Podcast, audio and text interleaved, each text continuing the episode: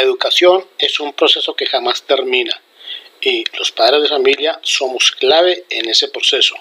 Hola, mi nombre es Moisés Álvarez Palacio, espero te encuentres de lo mejor hoy y siempre. Aprovecho esta ocasión para felicitar a mi hermana Marisol Álvarez por su cumpleaños. Pásala a lo mejor hoy y siempre, hermana. Te mando un abrazo.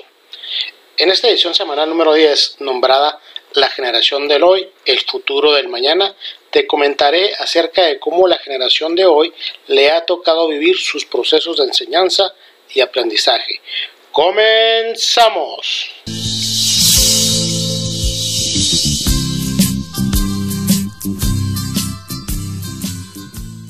Los padres de familia deseamos que nuestros hijos sean competentes, es decir, que tengan los conocimientos, habilidades, actitudes, valores y destrezas que les permitan afrontar las diversas situaciones que se le vayan presentando a lo largo de su vida.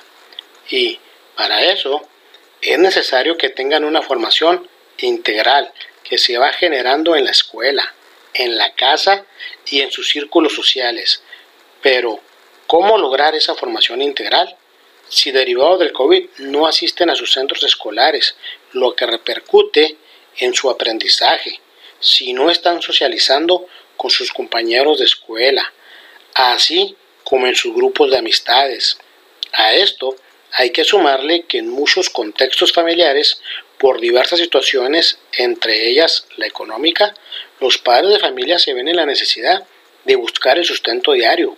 Por lo tanto, en algunos casos se deja a los hijos a la suerte sin que nadie le dé seguimiento a su proceso de formación y que dicho proceso se está forjando con las tecnologías que tienen a su alcance, como los celulares, el Internet, los videojuegos y un sinnúmero de elementos que van a afectar su comportamiento y la forma de ver la vida si no se les da un seguimiento eficaz.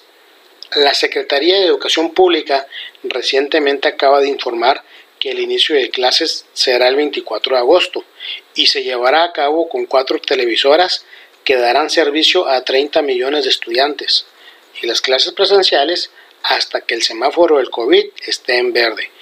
Por ello, es primordial que los padres de familia le dediquemos tiempo de calidad a nuestros hijos para orientarlos y asesorarlos en la medida de nuestras posibilidades en sus procesos de enseñanza-aprendizaje y buscar el apoyo de los docentes con la finalidad de tener mejores posibilidades de que su formación sea más integral.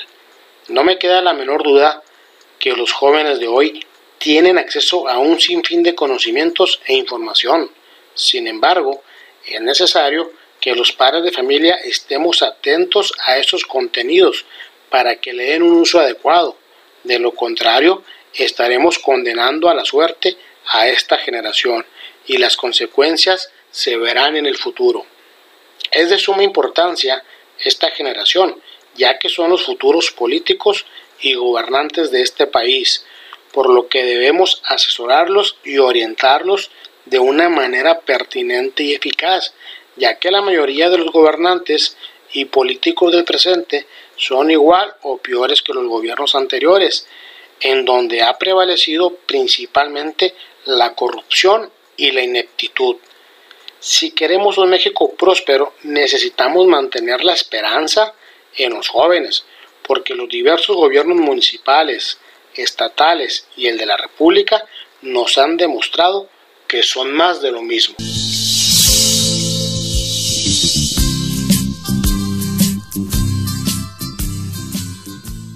Muchas gracias por escuchar esta edición número 10.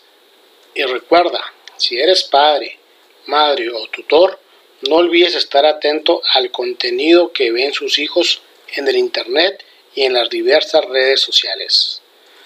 Te mando saludos desde la fronteriza ciudad de Ojinaga, Chihuahua.